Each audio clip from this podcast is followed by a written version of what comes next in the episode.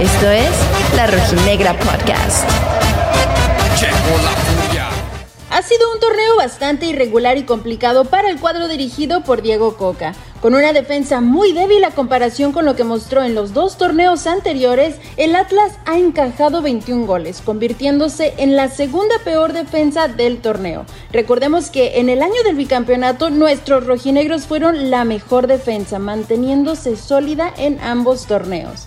En su más reciente visita al Club León, los rojinegros sumaron una derrota más tras perder cuatro goles por dos. Lo positivo fue que la dupla logró marcar. Julio César Furch por fin se reencuentra con el gol y Quiñones suma uno más a su cuenta personal. Con 12 partidos jugados y a tan solo 5 partidos más para el final del torneo regular, los rojinegros del Atlas suman tan solo 2 victorias, 3 empates y 7 derrotas, ocupando el antepenúltimo lugar en la tabla general. En la siguiente jornada, el Atlas recibirá a los Pumas de la UNAM, quienes no viven su mejor momento tampoco. Sin duda alguna será una oportunidad para ambos equipos de salir de su mala racha. Esperemos que nuestros muchachos puedan salir avante este sábado desde el Jalisco. Vamos Atlas, que tu fiel afición está contigo en las buenas y en las malas.